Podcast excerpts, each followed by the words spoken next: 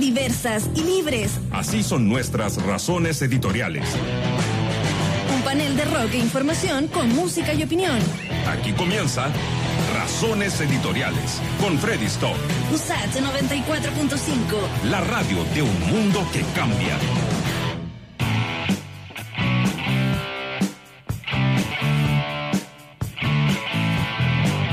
Leyendo acá una nota que saca la, tercera en su, en su página de internet. Dice que las eh, últimas estadísticas emitidas por la Seremi de Medio Ambiente revelan que mayo fue el mes con la mejor calidad del aire desde que se tiene registro en la región metropolitana, desde el año 1990. Cáchate, los efectos de la cuarentena y de la pandemia, los efectos positivos de todo esto. Dice acá Diego Ribó, de Ceremi de Medio Ambiente de la región metropolitana, que mm, explica esto porque los tres contaminantes más importantes de acá de la región en un año normal, es decir, transporte, que, y que se divide en maquinaria, automóviles, leña, etcétera, y la industria, en este momento, producto de la cuarentena, la industria y los automóviles se encuentran fuertemente disminuidos, lo que explica la baja de los índices de smog en la capital. Los mejores desde 1990, o sea, los mejores desde que se registra ¿ah? en la historia de Chile, desde la independencia en adelante. El mejor, el mejor aire, el que estamos respirando ahora. Así que eh, dentro de toda la pandemia y dentro de todo lo histórico que ha sido esta pandemia, eh, saca la cabeza por la ventana y respira. Porque no voy a respirar este aire, quizás cuando. ¿ah? Dice, nosotros comenzamos a registrar calidad del aire desde 1990, es decir, hace 30 años. Este mes es el mejor de la historia desde que se mide la calidad del aire. Quizás anteriormente hubo mejores índices, pero nadie lo sabe, añade este Ceremi. Si comparamos el año 2019, mira, fíjate esto, si comparamos el año 2019 con 2020, este año tenemos, cáchate, 56% menos de NOx, de óxidos de nitrógeno, que es el contaminante de los autos, 56% menos, y 16% menos de material particulado grueso, explica este Ceremi, ¿ya? Bueno, y producto de la última emergencia y hiperemergencias ambientales decretadas en Santiago, varios cuestionaron la eficacia de la restricción vehicular como método para la disminución de la contaminación. Sin ir más lejos, este jueves hubo prohibición de circular a seis patentes ¿eh? Eh, dentro de toda esta pandemia. Bueno, y ahí finalmente dice que la, la registrón la restricción vehicular es necesaria, incluso de aumentarse, restringir, en fin, en fin, en fin. Pero eh, suma para la raya, o sea, raya para la suma, perdón, que me tenía loco el delay. Pero interesante eh, esto, ¿no? Porque, ¿cómo lo hacemos? Cuando volvamos a esta normalidad, no, pero la normalidad de verdad, sí, pues no la que quiera hacer el gobierno, ¿no? la normalidad es cierta, cuando haya vacuna, ah, no era la de las políticas de rebaño que la dicen que no lo hicieron nunca, no, no. Cuando realmente esto alguien encuentre la vacuna ah, y, y ya podamos salir tranquilamente a, a hacer como antes, ¿cómo vamos a volver a, a estos índices? ¿Qué, ¿Qué planteamiento nos vamos a hacer como sociedad? ¿Qué, qué nos vamos, qué vamos a decir que es bueno y malo? ¿Ah? Fíjate, la mejor, con, la mejor niveles de, de contaminación de los últimos 30 años, o sea, los menores que en 30 años. Así que, y no es casualidad que miremos por la ventana, eh, aquí en la zona metropolitana, y miremos la cordillera como hace mucho tiempo no la veíamos, porque además está lloviendo como llovía en los años 90, que también había desaparecido. Claro, acá van a ver los expertos van a decir, no, es casualidad, porque de un rato para otro no cambian lo- los niveles de contaminación, eh, y el calentamiento global igual está, ¿no? Pero igual es, es- metafórico, ¿no? Es, poético. Si creyéramos en algo, o en Gea, por ejemplo, ¿no? Si creyéramos que la Tierra es un ser vivo y nos está diciendo algo, pucha que nos está diciendo cosas, ¿ah? ¿Cómo nos está gritando en la cara? Loco, mira, lo que se puede lograr y lo que podemos hacer si ustedes realmente eh, repiensan muchos temas ¿no? que tienen que ver con lo que se llama crecimiento económico y cómo están destruyendo la tierra por, eh, riquezas, por ma- cosas materiales finalmente. Eh, habíamos hablado de este, de este economista eh, español Alejandro Inurrieta, que tuiteó, tuiteó y dijo, bueno, la crisis económica de hoy se debe a que estamos consumiendo lo realmente necesario, ¿no? Y dejó a todo el mundo corriendo en círculo este economista Inurrieta. Y, y la Tierra, claro, igual nos está diciendo algo. Así que, para tenerlo en cuenta, día viernes, ¿no? Reflexión de fin de semana. ¿Cómo lo hacemos después? Para tratar de acercarnos a estos mejores eh, niveles de, aire sano en- desde que se tiene registro en la historia de Chile. El mejor de los 30 años. 6 con 5. Bienvenidos y bienvenidas día viernes a Razones Editoriales. Es hora de conocer los titulares en Razones Editoriales. Y como todos los viernes, los titulares a cargo de Emilia Aguilar. El poder en las sombras. Hola Freddy, ¿cómo estás? Bien, usted realmente, usted es la verdadera la, la ruleta, ¿no? La que realmente comanda todo esto. Usted sabe que Marcelo Alvarado es el jefe máximo de este programa, de esta radio, de todo. Ah. Así que no. A Marcelo es la ruleta entonces de verdad. Sí, sí, absolutamente. Usted vendría a ser como, como el, el presidente del ejercicio. Sí, no, la, otra vez me dijo Piñera y yo no se lo voy a permitir.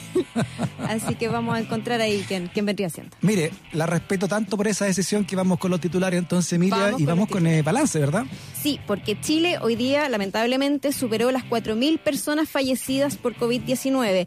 Este viernes se reportaron 6.290 nuevos contagios y hasta ahora se mantienen 35.809 casos activos todavía no se han sumado los que le mandan a la OMS y la OMS se queda callada con eso, ¿verdad? Todavía no.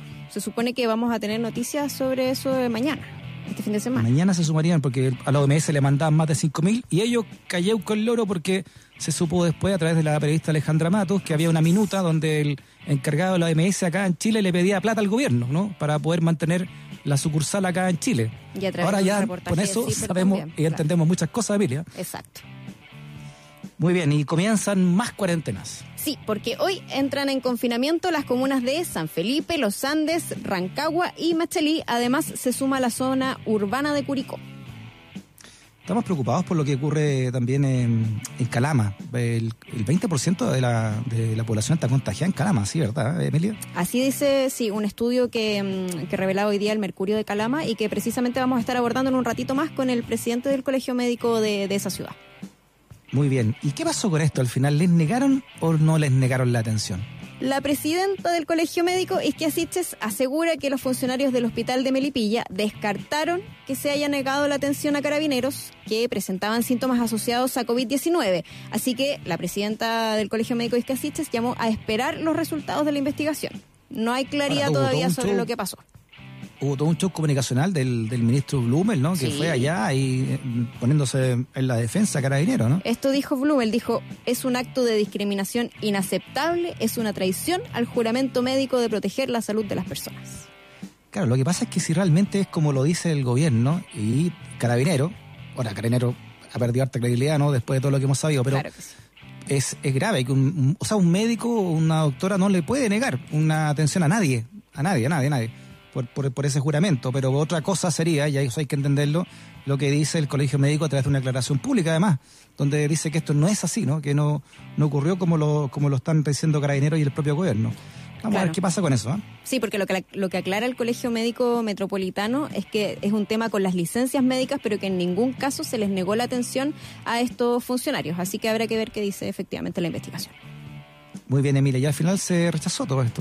Finalmente, el Tribunal Constitucional declaró en forma unánime inadmisible el recurso en contra de la ley que endurece las sanciones por infringir las medidas sanitarias impuestas por la pandemia. El recurso habría ingresado fuera de plazo. Muy bien, y por último, se creyó, pero contra todo. Contra todos. El alcalde de Recoleta, Daniel Jaude, interpuso una querella criminal en contra del presidente de la República, Sebastián Piñera, el ex ministro de Salud, Jaime Mañalich, el subsecretario de Redes Asistenciales, Arturo Zúñiga, y la subsecretaria de Salud Pública, Paula Daza. ¿Por qué delitos? Denegación de auxilio, abandono de destino y cuasi delito de homicidio. Claro, recordemos que la comuna de Recoleta es una de las más afectadas, ¿no? La que tiene más altos niveles de contagio aquí en la, aquí en la región metropolitana y veamos, ¿ah? por último, ¿qué precedentes se puede tomar? ¿ah? Eh, ya que hablamos tanto nosotros de las responsabilidades políticas, pero también responsabilidades civiles y penales, eh, veamos en qué, en qué queda todo esto. ¿ah? Interesante lo que, lo que ocurre, por lo menos a, nivel judicial, con esta, con esta eh, querella criminal interpuesta por el alcalde de Recoleta, Daniel Jaue. Así es, habrá que ver qué, qué sacamos con esta querella. Emilia, que tengas un gran, gran fin de semana. muchas gracias por los titulares. Muchas gracias, Freddy. Que esté bien. Chao. Freddy puede ser una pesadilla gracias a sus razones editoriales. Usach 94.5, una radio que defiende sus razones editoriales. Pasamos con Billy Idol y esto es Dancing with Myself 94.5 Razones Editoriales.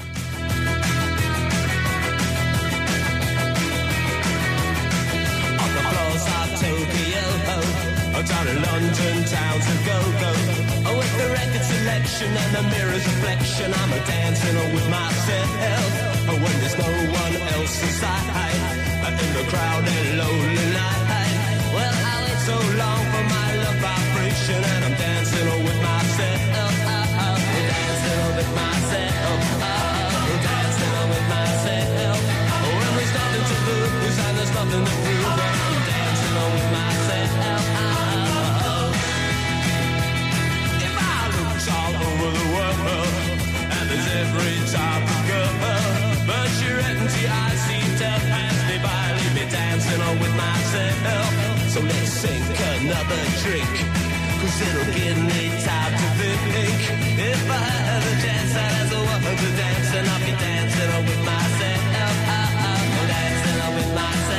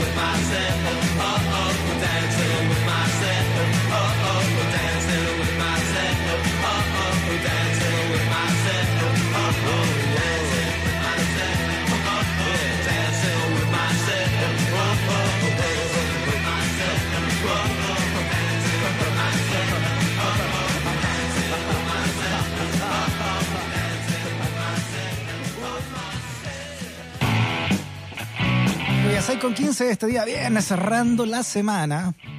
Antes decíamos es viernes y tu cuerpo lo sabe y, el cuerpo lo sabe hace como un mes y medio ya que estamos encerrados acá. Bueno, vámonos con eh, nuestro primer entrevistado que tiene que ver con lo que hablamos recién con Emilia, la situación complicadísima que se está viviendo en Calama. Fíjate que el pasado martes 9 de junio comenzó la cuarentena obligatoria en Calama y ese día el alcalde Daniel Augusto, en conversación acá, acá con razones editoriales, advertía que estaban al límite de ocupación de camas UCI y que la letalidad alcanzaba un 4% de la comuna, altísima para los niveles que se conocían al menos en Chile. La situación se ha agudizado en la zona, incluso según publica hoy el Mercurio de Calama, un estudio calcula en la, que en la ciudad ya hay entre 25 y 33 mil personas contagiadas por COVID-19. Queremos conocer más sobre este tema entonces con el presidente del Colegio Médico de Calama, el doctor Sergio Silva. Doctor Silva, ¿cómo está? Bienvenido a Razones Editoriales. Hola, muy buenas tardes. Aquí estamos muy bien. ¿Y ustedes? Bien, preocupado. Habíamos hablado, como le decía, de doctor con el alcalde, pero ahora ya están llegando a, no sé, un promedio de 30.000 personas contagiadas, según este cálculo del Mercurio de allá de Calama, que sería como un 20% de la población más o menos, ¿no? Casi. Eh, claro, o sea, hay que pensar que Calama tiene cerca de 160.000 habitantes. El resto también hay alta población flotante, que son los mineros, faeneros que están en la zona. Pero claro, es un número importante que se acerca al, como tú, al 20%. ¿Y, ¿Y cómo se refleja eso en, en, en hospitales, en sistema de salud? El, el, sistema de salud está totalmente colapsado, desde, partiendo por la eh, atención primaria, que son los consultorios, los centros de alta resolución, eh, con pacientes que están esperando cerca de 12 horas de atención, hospitalizados en los consultorios y eh, poca capacidad de traslado de los consultorios a la urgencia del hospital público, una por falta de insumos, dos porque llegan a la urgencia del hospital y no pueden liberar la ambulancia porque tampoco los pueden recibir. Entonces está todo colapsado tanto a nivel de camas hospitalarias como a través de la atención de consultorio también. Sí, ¿eh? Eh, y, y, la cuarentena, doctor, eh, ha servido, ¿no? Bueno, es, es, reciente todavía, me imagino, para una situación que se venía arrastrando, pero ¿usted ha visto algún cambio? Hoy se cumplen 10 días de cuarentena en Calama. lamentablemente, Calama, como siempre, más o menos en la historia, ha dependido mucho de la situación y de la política que ejerce Antofagasta como capital regional. Eh, los exámenes se procesaban, todos los exámenes de PCR se mandaban a Antofagasta, al centro oncológico, y lamentablemente, bueno, como ocurre la centralización, que es mucho mayor a nivel de Santiago que en la región también, Antofagasta dio prioridad a sus exámenes y, y, y procesó principalmente los exámenes que estaban en Antofagasta y los de Calama fueron quedando a la cola esto provocando prácticamente que exámenes de calama se demoraran hasta 15, 16 días en tener el resultado. O sea, gente que ya había hecho su cuarentena aún no recibía el resultado de su PCR. Y eso fueron acumulándose cerca de 1.300 exámenes sin procesar, que es lo que recién se están sacando en cierto modo, y por eso han aumentado las cifras y los números en, en, en una manera grotesca, porque además también empezaron a funcionar y ya fueron autorizados los laboratorios de PCR de Calama, tanto del Hospital Público como del Hospital del Cobre. Claro, y nos comentaba el, el alcalde que um, tienen el, el, segundo aeropuerto con más flujo de gente en, en, Así en Chile. es, ¿no? el segundo bueno. aeropuerto en Chile, después de Santiago, con mayor claro. flujo, sobre todo los días jueves y miércoles. Hemos llegado a tener hasta 1.200 personas en, en, el terminal, tanto llegando o, o, saliendo de Calama.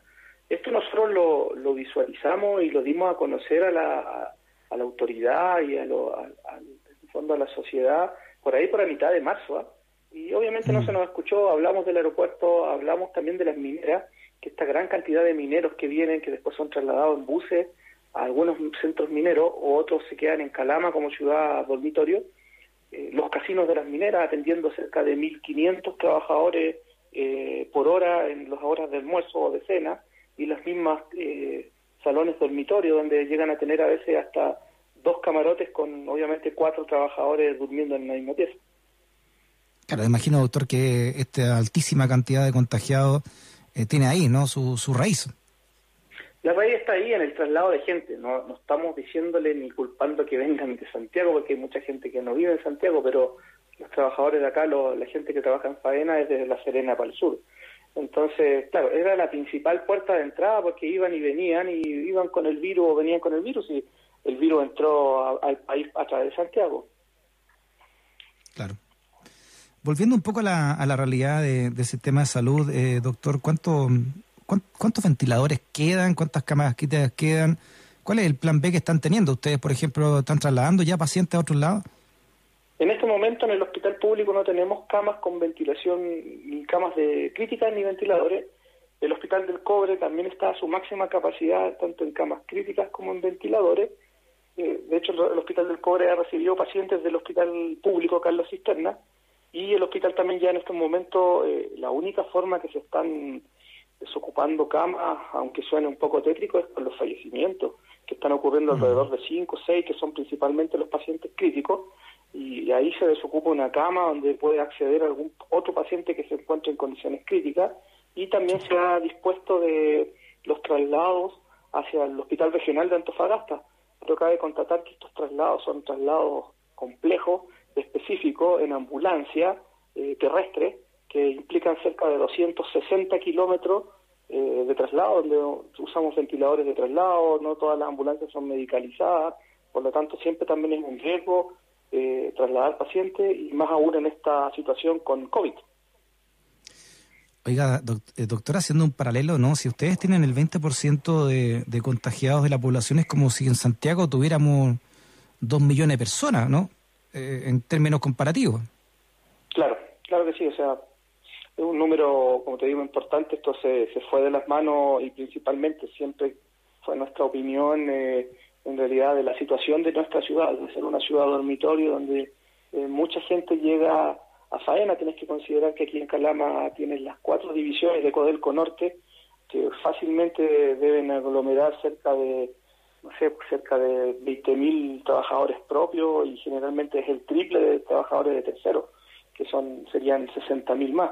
Y sus familias de algunos que viven acá, más las otras grandes mineras que pertenecen a otros consorcios, que son principalmente de la zona de Sierra Gorda, que pertenece a la provincia de Antofagasta, pero que les queda mucho más cerca hacer dormitorio en Calama y utilizar el aeropuerto de Calama. Doctor, llama también la atención el alto porcentaje de, de letalidad que tienen allá en Calama. ¿A qué, ¿A qué se debe eso? Lo hemos visto, ha, sido una cosa multifactorial. en- hemos tratado de estudiar por qué la, la situación es así y hemos visto que se ha dado de manera eh, diversas también en países que tienen ciudades con altura, viendo algunos reportajes desde Perú, en el Cusco, en Arequipa, también hemos visto algunas otras pocas que han salido de Bolivia y la información es súper dispar. En algún momento pensábamos que la altura nos apoyaba, nos ayudaba, que los rayos ultravioleta podían mantener también alejado el virus un poco de la zona ambiental, pero hemos visto que no ha sido así. También Calama es una zona que está altamente saturada por eh, contaminación. Tenemos una minera acá al lado de Codelco que está a dos pasos de Calama, a menos de cinco kilómetros, que es la división Ministro Ales de Codelco, que la polución, el polvo que está en polución es la- llega a la misma ciudad. Un poquito más arriba, 10 kilómetros más, tenemos a Chuquicamata con su fundición de Codelco también, que también eh, provoca tanto eh, polución en, la, en su minera como en la fundición. Y al ladito también tenemos Radomiro Tómico. Entonces, como te digo, Calama está prácticamente está eh, metido en un hoyito ahí con contaminación tanto de polución ambiental de la tierra, del polvo del desierto, del viento y de la contaminación de la fundición de, de Chuquicamata, por un lado. Y por otro lado también eh, hay que pensar que nuestros hospitales estaban poco preparados, no había muchos especialistas, no lo hay aún, que sea específico en la, en la especialidad de cuidados críticos o intensivistas.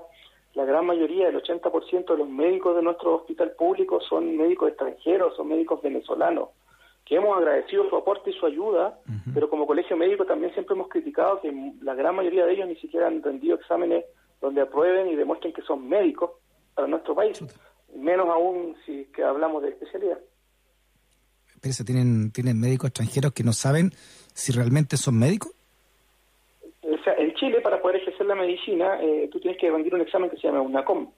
Y muchos de estos médicos extranjeros son aceptados en los hospitales públicos con la condición que rindan este examen, se les da eh, plazo a veces un año, un año y medio, y, y llegan.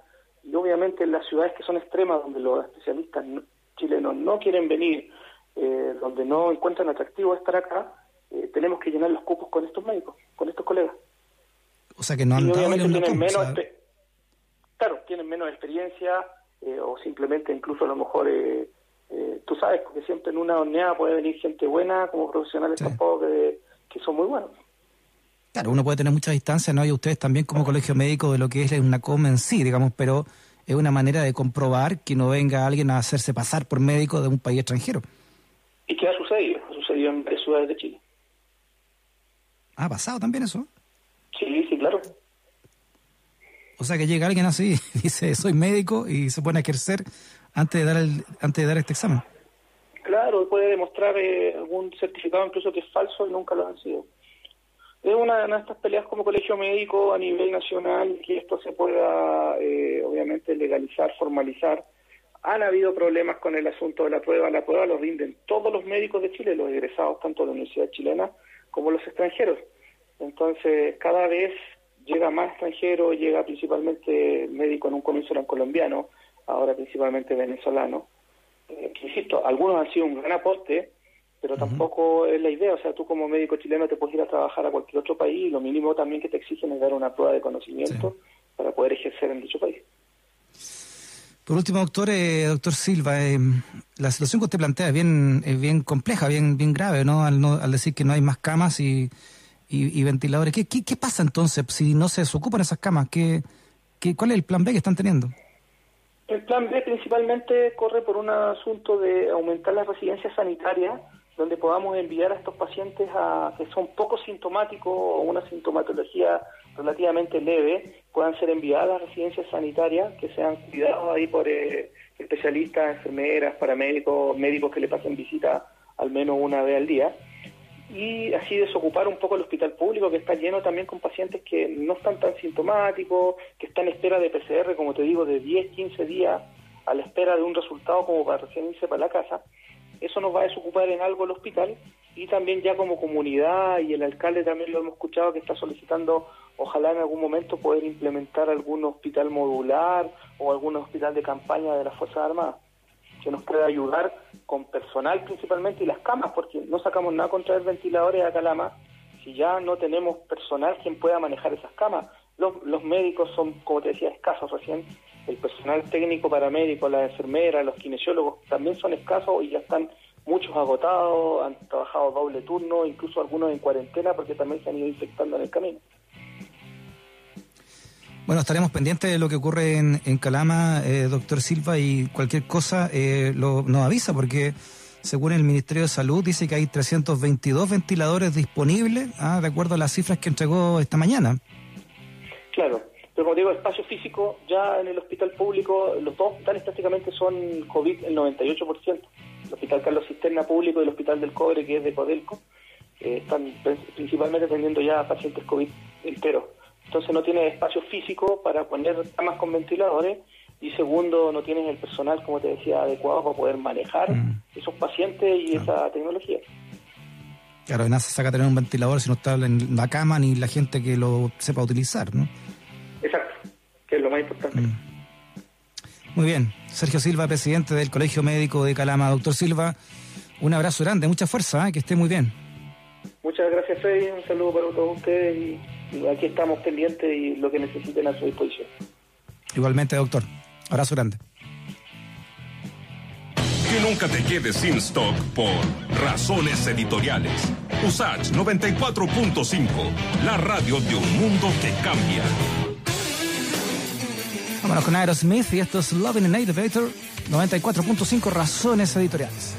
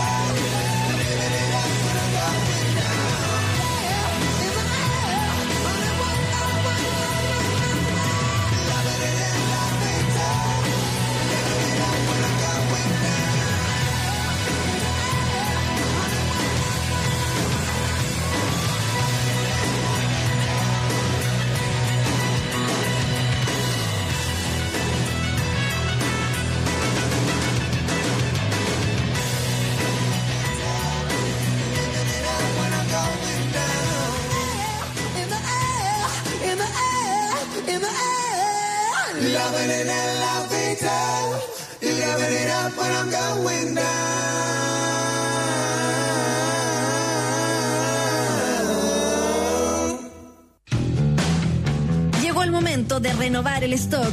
Una pausa y volvemos a Razones Editoriales. USACH 94.5, la radio de un mundo que cambia.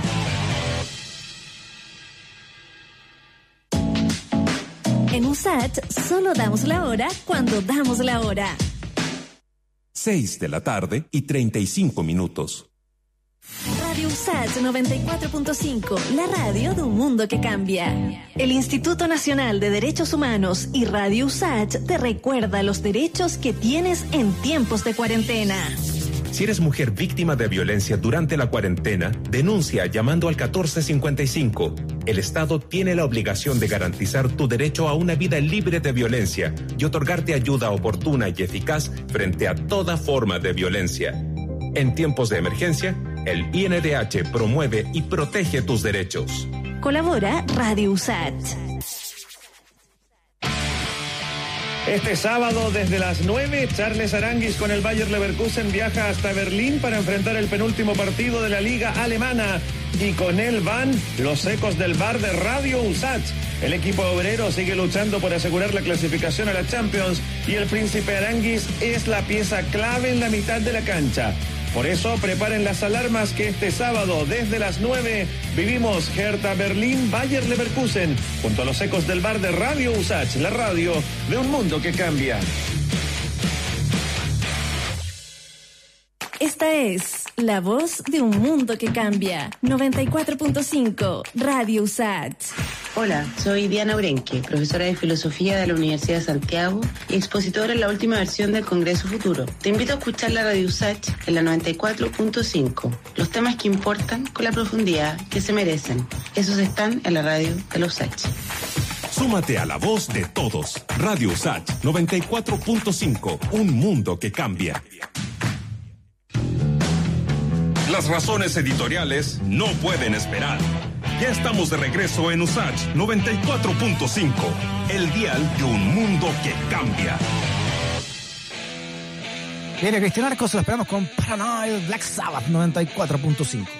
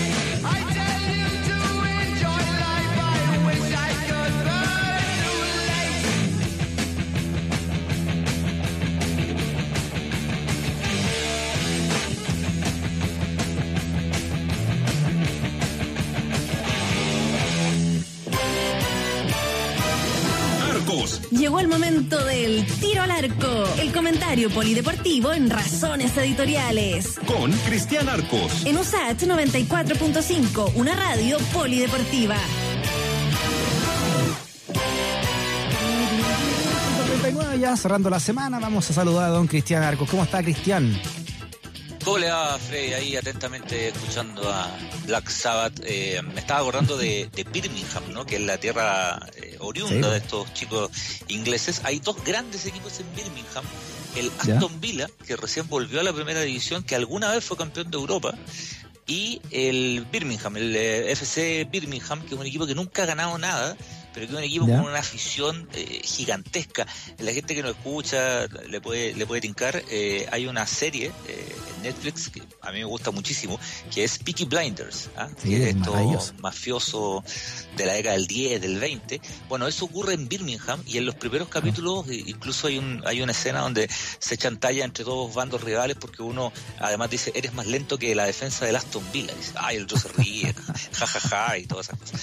Solo, solo me acordé ahí escuchando al bonito, Es al muy, bonito buena, de es muy bueno porque además Birmingham, como usted dice, la- es una zona muy eh, obrera, ¿no? Eh, eh, Absoluta. muchas fábricas ahí de, de- de armamento en su momento también, de automóviles. Y el guitarrista de, de Black Sabbath, Tony Iommi, era obrero ahí se, y se cortó la, la punta de los dedos con, con una máquina de esa. Entonces él toca la guitarra.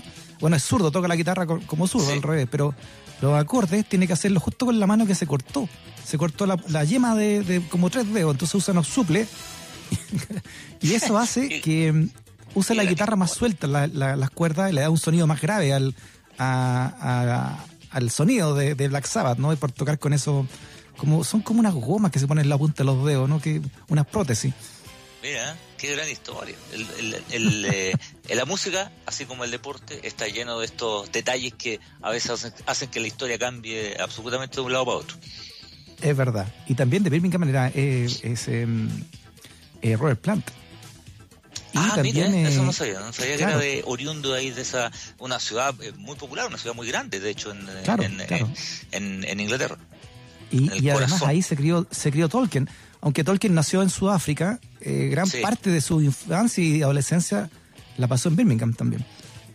Ahí con mucho Así- frío, mucha lluvia, en el centro de Inglaterra, es- bueno, todo, Claro. todo- toda esa, toda esa zona, esa, esa cuna de, de- en este caso de los, de este par de, de equipos de fútbol que yo mencionaba al, al principio. Oiga, eh, bueno, comencemos entonces con la con en otro país de grandes ligas, ¿no? Como, como es eh, España puntualmente el, el, el país catalán. Uno, Claro, uno dice España, los catalanes te pegan, digamos. Es verdad, es verdad. El, eh, eh, empató el Barcelona hoy jugando contra el Sevilla. Sevilla está tercero en la tabla. Era, un partido de estos de los equipos que están más encumbrados, pese a que, como siempre, o, o casi siempre, la pelea por el título está reducida a, Barcelona y, Real Madrid. Con este empate eh, van en la fecha 30, son 38, quedan eh, 8 partidos más. Con este empate le da la posibilidad al Real Madrid que si gana el domingo, porque tiene que jugar el domingo contra la Real Sociedad, juega de visita en San Sebastián, en el estadio Anoeta, si el Real Madrid gana, alcanza al Barcelona. Con- tendría la misma la misma cantidad de puntos. Así de, de, de apretado, de sellado quedó, quedó la liga la liga española. Arturo Vidal fue titular, jugó 77 77 minutos, lo hizo bastante bien, fíjate, dentro de, de- de un contexto de un partido que no fue un partido muy brillante para para el Barcelona, estaba jugando con un equipo de, de- un equipo complicado, un equipo de, de los que te saben jugar eh, y hacer partidos difíciles como como el Sevilla eh, y lo sacaron en el minuto 77, se veía bien bien exhausto. Hubo un par de minutos que Vidal terminó jugando, jugó hasta de delantero, ¿no? Eh, como, como apareciendo ahí por el centro del, del ataque. eh, tiene esta versatilidad Vidal, que, que es muy bueno, y, y- pero también es muy malo, ¿no? O sea, muy bueno Mm. por un lado porque le soluciona muchas, a veces, problemas a los entrenadores, pero también muy malo porque a veces eh, cuando los, los técnicos buscan especialistas, eh, cuesta ubicar a, a Vidal en, en la cancha, y de hecho es, es una conversación ya más, más profunda. ¿De qué juega Vidal? Vidal, yo- uno puede decir juega al medio, pero ¿de qué juega? Porque, porque es volante de contención, pero también es volante, también llega al gol, puede jugar por los costados. ¿De, de qué juega? Entonces, no, no tiene una posición clara, ¿no? Al medio, al medio. En el medio se mueve y te insisto, Claro. cuando hay técnicos que necesitan especialistas, de pronto a él se le ha se le ha complicado. Cuando llegó al Barcelona, de hecho le costó le costó jugar, me parece por un- por esta cosa de mecánica que tiene, ¿no? Eh, Eso que es muy Claro. bueno para el fútbol italiano, para la Juventus, donde hacía de todo, eh, de pronto en esquemas un poquito más estructurados se, se le, se le complica. Le pasó con Bielsa. Con Bielsa no era una gran figura, de hecho Arturo Vidal. Lo- en los grupos ya con San Eh, y antes con, con Alga- Alcanza, siempre fue titular, insisto, no, no, no es que no, pero no era como un jugador ultra recontra destacado, eh, porque a Bielsa le gustaban las cosas un poquito más, más especializadas. Claro, me, imagino que un jugador así, eh, con esa exuberancia física y también técnica, eh, que juega que juega de bueno, como dicen ustedes en la cancha, que no tiene un puesto fijo, termina desordenando mucho, me imagino, lo- los planteles o no, Lo- o las estrategias de un entrenador. Claro, a veces, a veces pasa, sobre todo lo- en aquellos que son, que son más, más estructurados. Hay que hacer un poquito de memoria. Cuando Vidal arranca en Colo Colo juega como zaguero central. En línea de tres es uno de los, de los tres centrales, el central izquierdo. Jugó de lateral por la izquierda mucho tiempo y es eh, en Alemania donde ya lo instalan en la mitad de la cancha en el Leverkusen, ya lo instalan ahí en la mitad de la cancha. Yo recuerdo cuando Vidal se va de, de Colo Colo al Leverkusen, en su última conferencia de prensa, eh, él dice, yo quiero ser el mejor central del mundo. Porque jugaba de central, él jugaba de central. Y, y después, bueno, lo hemos visto, insisto, en la mitad de la cancha, jugando en, en- en un montón de, de roles, porque el tipo es extraordinariamente bueno. Físicamente es un superdotado, se lesiona muy poco, eh, pero además un tipo técnicamente muy bueno y muy completo, porque Vidal eh, tiene, tiene esto que a veces se, se pasa para la punta y se pasa a tres pueblos, ¿no? Pero, pero, pero es muy completo, le pega con las dos piernas, hace gol de cabeza, cuando tiene que repartir leña, reparte, es bastante rápido, Sí. veloz, es potente, el, el tipo es bueno para la pelota, o sea, es muy, muy, muy Claro. completo. Y tiene pero garra. Tal como dices tú, tiene, o sea, te cam- es de estos jugadores que te cambian el, el sentido del partido, ¿ah? Eh, Mm. que, que le da ese tono que, que de pronto algunos equipos necesitan. Eh, yo creo que el Barcelona a ratos lo, lo necesita, eh, te- te- pero también un poquito la, la zona de la mitad de la cancha. Bueno, va en camino y está peleando, como lo hemos dicho, por obtener eh, su noveno título en caso de que gane nueve títulos consecutivos en Europa si el Barcelona saliese campeón, pero está reñida esta pelea con, con el Real Madrid. Y fíjate que los dos equipos, tanto el Barcelona como el Real Madrid, en su minuto, bueno, ahora está todo con la interrupción, a veces uno se le pierde la memoria, pero los dos cambiaron de entrenador. No tienen el entrenador con el que partieron el campeonato. Claro. Y eso es llamativo, ¿no? Eso es llamativo. Oye, ¿y Messi llegó a general los 700 goles? Le quedó, le faltó para el gol 700, le faltó, lo, lo va a hacer Ah. igual, eh, Messi el gol 700, pero claro, está, está uno de, de entrar en una lista de, son 700 goles oficiales, ¿ah? porque estaba revisando ese, ese listado y aparece, eh, por ejemplo, Joseph Bican, que es un delantero austro-checo de la década del 30, qué sé yo, Romario, Pelé, pero, pero aparecen con 760 goles, 767 goles, pero claro, Ya. no, no, no aparecen ahí varios amistosos o varios partidos por, por selecciones que eran amistosos, se consideran solo los partidos por los puntos, mejor di- Ya. eso mejor dicho que oficiales, ¿no? Porque los otros partidos amistosos también son oficiales, cuando juega una selección con otra es un partido oficial. Lo que pasa es que no es por los puntos, entonces esto, No es por esto es por los puntos y se- 700 goles es una brutalidad. Tú sabes que, que Cristiano tiene más de 700, tiene 725, Cristiano Sí, Cristiano Ronaldo, es una brutalidad de Messi, goles. Tiene más goles que Messi oficiales, pero en la carrera completa Messi tiene más goles que Ronaldo. Este, eh, ahí es- ¿Y Cristiano son estas- Ronaldo es mayor que Messi? O sea, ha jugado más tiempo Sí. que Messi. Sí, es mayor. Mm. Sí, es mayor. Es, es- yo, si no me equivoco, son tres años mayor. Eh, de hecho, está pasado los 35 ya Cristiano Ronaldo y, y Messi todavía todavía no. Ahora, los dos se ven bastante sanitos. ¿Cómo vas a seguir jugando un buen rato más? ¿no? ¿Te acuerdas que antes los jugadores de los 33 años estaban hechos pelota, con, con todo respeto? ¿eh? Había otra tecnología, otro nivel de nutrición, Claro. de alimentación, de cuidado, pero los 34 años estaban destruidos. Y, y hoy día juegan a los 38, 40, pero, pero fácil, ¿eh? Claro, ya están con. ¿Cómo se llama esa cuestión que sale en la, en la piel? Cuando estáis muy gordo. Bueno, ya, claro, estaban, ya, ya estaban pasaditos ya. Sí, a los sí, 30 como años ya estaba- estaban jubilados. Claro, claro, y, además, ¿no? eh, insisto, hoy día los, los deportistas, los, los futbolistas son, son atletas que juegan al fútbol, ¿no? Entonces, efectivamente, desde muy chicos, se- algunos los que más se cuidan sobre todo, pero, pero igual, eh, el tema de la alimentación, el tema de la, de, la, de, la, de la tecnología, el tratamiento de las lesiones, antes las lesiones se trataban con un ah, mentolatum y, y, y- ah, y- listo, Y a te hacían jugar. un masaje, Claro, te hacían un masaje y te ponían una venda y a jugar nomás. Hoy día no, pues hay exámenes y todo eso, estudios. Lo que está muy bien, lo que está muy bien, por supuesto. Muy bien. Oiga, eh, a mí lo que me dejó muy, muy intrigado, que Brasil es uno de los países que peor ha manejado la, la pandemia en el mundo, ¿no? Eh, casi tanto como Chile. Sí. Pero No, que vuelva el fútbol eh, a un estado puntual, a Río Janeiro o a, o a Brasil entero. Pasa es que se aprobó la vuelta del fútbol en Brasil y están en los torneos estaduales, que son estos torneos que, que se dividen por, como su nombre lo indica, por, por estado, y empezó el torneo Carioca, que es el torneo de Río de Janeiro. Eh, claro, o sea, lo conversamos en la mañana con Marcelo Alvarado y con, la, y con Lucía López. Si uno hiciera una lista de los países sudamericanos, que uno pensara, ¿no? Viendo noticias, escuchando, ¿cuál sería eh, eh, un listado de los que podrían volver primero? Uno piensa en Uruguay, piensa en Paraguay, quizás. Eh, el orden da lo mismo, pero yo creo que todos poníamos a Brasil último. Todos, todos, todos poníamos a Brasil último porque está la Claro. escoba. O sea, es una cuestión eh, de los países con mayor cantidad de contagiados, fallecidos, eh, un presidente negacionista, qué sé yo. Nosotros no estábamos tan lejos, en todo caso, de, de eso. Claro, como si volviera Eh, en Chile la cuestión. Claro, no estamos tan tan lejos, pero volvieron a volvieron a jugar. Eh, volvió, jugó ayer el Flamengo, que es campeón, el último campeón de la Copa Libertadores, ganó 3-0.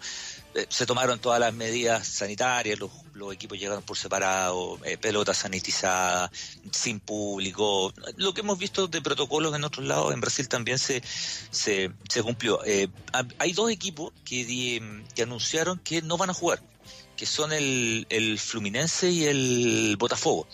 Eh, los eh, amenazaron, les advirtieron de que podían ir a la FIFA o perder la categoría y eh, por lo menos el presidente Fluminense eh, anunció que si los tienen que bajar, que los bajen. ¿no? O sea, él, él dice, nosotros no, no vamos a volver a jugar, no vamos a volver a jugar en, esta, en estas condiciones eh, por una cosa de... Y él, y él decía un, un elemento muy importante, creo yo, decía, nosotros somos la cuna del fútbol en términos de que somos el país probablemente que se relaciona más con el fútbol, ¿no? Eh, aquí nació Pelé, eh, el país que más veces ha sido campeón del mundo, eh, qué sé yo, es el emblema del fútbol mundial es Brasil, la única selección que ha ido a todos los mundiales. Entonces él decía, nosotros no podemos, decía, dar Claro, esa imagen es peligroso. De que vamos a jugar en estas circunstancias, decía, eh, más allá de las normas sanitarias, decía no, ese no es el punto, decía, el- es el mensaje que le damos Claro. a los hinchas, decía, y a los hinchas no Oiga. solo, y ahí es donde está la perspectiva, no solo a los hinchas de Fluminense, el presidente Fluminense, sino Mm. a los hinchas de todo Brasil y a los hinchas de todo el mundo, porque Brasil lo ven en todas partes, no es lo mismo que la Liga de Albania, que probablemente no la ve nadie. Oiga, este, yo creo que esta cuestión va a durar menos que un combinado en la mano de Marcelo Alvarado, ¿ah? porque fíjese que tuvieron 54 mil contagiados hoy, en un día, o sea, lo que anunciaron hoy día, y tienen más de un millón de casos de, de contagiados por el coronavirus. Hay, hay lugares como, en la- como el como estado de Amazonas, ¿no? En, en Manaus, que ya los muertos hay que enterrarlos por, eh, por, en- por loto, ¿no? Hay, eh, en sitios tremendos. Entonces, que esto dure es, completamente irracional. ¿Qué, cu- ¿Cuánto pesa acá el gobierno detrás de, de- de Bolsonaro, detrás de todo esto? Muchísimo, muchísimo. eh, leyendo por lo menos artículos brasileños, eh, festejaba, de hecho, Bolsonaro. Había anunciado incluso que podía ir a la cancha, que podía ir al estadio. Eh, no fue al final. Eh, pero pero se, le- él ha tratado de, y lo ha intentado, y hay declaraciones al respecto que lo ve como un triunfo político, ¿no? Esto de, de que de que se vuelva a jugar el, el- el- al fútbol. A mí me llamó mucho la atención la declaración de Jorge Jesús, que es un entrenador muy reputado, que es el técnico del Flamengo, que el último campeón de la Copa Libertadores, insisto, y que, y que él fue de los primeros más o menos reconocidos, personas conocidas en Brasil, que, que, se enfermó por coronavirus. Él estuvo, él, él estuvo, tuvo la, tuvo la enfermedad de los primeros casos conocidos, por allá por marzo, abril. Eh, y él, y él decía, hay que aprender a vivir con el virus. Eh, como justificando la vuelta la, la vuelta al fútbol, ¿no? Una mezcla de cosas porque efectivamente Claro. con el virus hay que aprender a vivir, eso está claro, y vamos a estar años aprendiendo a vivir con el virus porque no se va a terminar así, así como así, pero la vuelta al fútbol es otra cosa, me parece que es otra discusión, ¿no? Me parece- por lo menos yo lo veo así, son discusiones que van en, en carriles distintos, eh, no, no es, no, es, no es mezclar acá peras con manzanas y volver a jugar lo antes lo antes posible. Alemania se demoró un- mucho y empezó a jugar cuando la curva era muy hacia abajo. España, Inglaterra, eh, Italia, eh, que, que hace un par de meses tenían casos catastróficos, es- esperaban una curva bien hacia abajo. Hasta ahora no han habido nuevos casos. eh, de los futbolistas, de la gente ligada a los cuerpos técnicos, no ha habido ninguno todavía, pero claro, tuvieron que esperar mucho rato y con la curva hacia abajo, pero con una curva ya evidentemente hacia abajo, para pensar si quieren volver a jugar. Oye, déjeme meterle una- un paréntesis que estoy viendo acá. Tengo una, un, mi, mi tele Antú acá, de 14 pulgadas. Muy bien, está muy hablando bien. CNN, De ese que se cambiaba con alicate, ¿no? con el alicate puesto acá y tengo la, la antena al techo con, con, la, con el tubo fluorescente. Eso, el tubo, la, la tapa de olla. Lo que pasa es que en la cuarta región eh, llegaron los causas eh, que no se veían desde 2005, según la SNA, por la lluvia, ¿no? Como que, claro, y lo hablábamos al principio del programa, eh, que con la pandemia se mejoró también todo el ambiente y volvieron las lluvias, como volvieron los pajaritos a, los- a, los, a los árboles como nunca se habían visto. Y en Curicó también, ¿ah? Eh, han recuperado también mucha agua perdida en Curicó, en su tierra. Sí, está llovi- llovió bastante. Yo no sé por qué no llueve acá, eh, pero pero ayer estaba estaba hablando con, con mi familia y todo, y estaba lloviendo, pero que se las pelaba ayer. Y estamos a Claro. 190 kilómetros, estamos no, no, no es que estemos demasiado lejos. Y acá ese fenómeno climático tan extraño que es que caiga agua del cielo, eh, yo, mis cabros chicos ya ni se acuerdan cómo es la lluvia. O sea, cuando salga a llover los voy a sacar al pasaje a ver si quieren ver la lluvia, porque no, no llueve nunca. Es, es, es, impresionante. Oye, eh, Freddy, te, te voy a contar un- una, una efeméride, eh, Éjale. pero además tiene, tiene, tiene, tiene su historia, obviamente, la efeméride. El ¿Ya? 19 de junio de 1895 se funda en Valparaíso, recalcar que no es en Santiago, en Valparaíso, la Federación de Fútbol de Chile, eh, que es la tercera federación más antigua del mundo. Somos muy agrandados, ¿ah? de los 200 países del mundo, la federación la se había, claro, se había inaugurado la federación, se había creado la federación inglesa, que obvio, ¿Ya? la, fe- la Federación Argentina, que son más agrandados que nosotros, y nosotros. las, las tres primeras del mundo. Claro. Del mundo. Mira, qué buena. Que Italia, que, Ale- antes que Italia, que Alemania. Pero esto tiene una, una linda historia porque el, el- el creador, el fundador de la Federación de Fútbol de Chile no es chileno, es un inglés. eh, Claro, la- una colonia, cuyo ¿no? nombre, claro, cuyo nombre David Scott. No podía tener nombre más inglés. ¿no? Se llamaba Davis, David Scott, de, of- de oficio periodista. ¿ah? Mira, Mira, El un señor Scott. Claro, un cronista de, de diario de la, de la época, diarios que se escribían en inglés, de hecho en Valparaíso, eh, fue el fundador de la Federación de Fútbol de Chile en 1895. Mire qué buena, Qué claro, como usted, las colonias inglesas, ¿no? La, la de, me imagino que también fueron ingleses los que los que hicieron la federación en, en Argentina, Buenos Aires, Sí, sí, Puerto, de hecho. y después acá, ¿no? En De hecho, Valparaíso. de hecho, son, son, son ingleses y por eso eh, ocu- ocurre bastante que hay varios equipos en este lado del mundo, ¿no? Chile, Argentina, en Bolivia, en Paraguay, en Perú. Eh, no es extraño encontrarse con clubes que todavía existen. Algunos ya dejaron de existir y qué sé yo, pero si uno miraba los clubes antiguos, muchísimo club con nombre en inglés. Muchísimo, Claro. muchísimo. Eh, acá algunos todavía todavía está el Everton, Bueno, Wanderers. Wander, que se- claro, Wanderers, está el, el- Everton. el Everton, qué sé yo, y, y- y varios más, Rangers. insisto, en todos los países sudamericanos, Rangers, claro, eh, con nombres en inglés, no, no, es, no es tan raro encontrarlo en Paraguay, Venezuela, Ecuador, Argentina, en, en, en Chile. Eh, bueno, de ahí viene esto de que los ingleses son los inventores del fútbol, ¿te acuerdas que una vez lo, lo comentamos? Que en el fondo, Claro. más que los inventores, son los tipos que le ponen reglas al, al, al fútbol y lo estructuran, ¿no? Y, y ahí le ponen reglas y salen las famosas leyes de Cambridge, que son las, las reglas, algunas de las cuales no han cambiado nunca, ¿no? De la- las reglas básicas de, del, del deporte que se convirtió en el deporte más más popular del mundo. Algunos datos así como de estadísticos, ¿no? Todavía el jugador con más partidos en la selección chilena es eh, Alexis Sánchez. Tiene 126 partidos jugados por Chile. El partido el jugador con más partidos en la selección y Alexis también es el jugador con más goles en la selección, que tiene 43 y, y hace un par de semanas lo comentamos, el entrenador que más veces dirigió a la selección chilena en partidos oficiales fue Nelson Acosta con 99 partidos. Mira. Le saca 40 de ventaja al segundo, que es Luis Tirado, que tiene 56, y fíjate que el tercero fue Marcelo Bielsa, con 39 partidos de- dirigiendo a la selección chilena. Marcelito y Elsa. Oye, eh, ahora claro, juega, ahora Sánchez- juega el fin de semana, el- juega el Ah, ¿sí? Sí, sí, sí. Oye, eh, Alexis Sánchez tiene más, más, tiene más eh, goles, pero también más partidos, ¿no? Pero en el promedio de partidos jugados versus goles, no sé cuál será el, el goleador, porque también dice mucho eso, ¿no? Cuántos goles marcados por Sí. partido.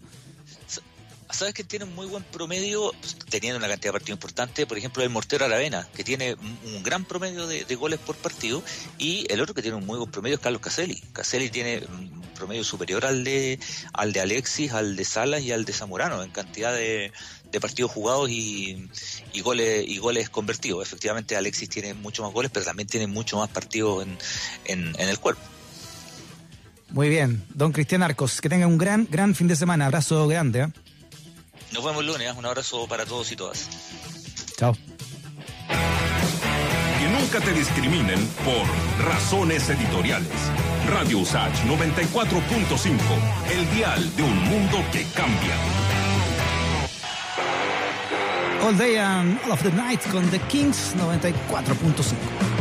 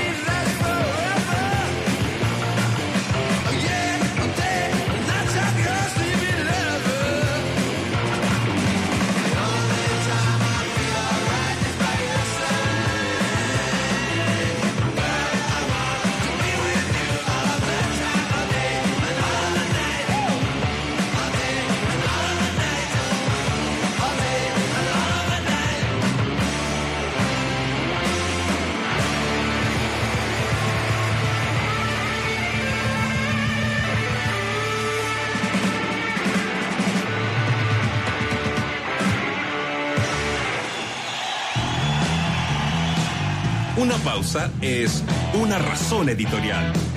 Ya volvemos a la 94.5. La radio de un mundo que cambia. En USAT solo damos la hora cuando damos la hora.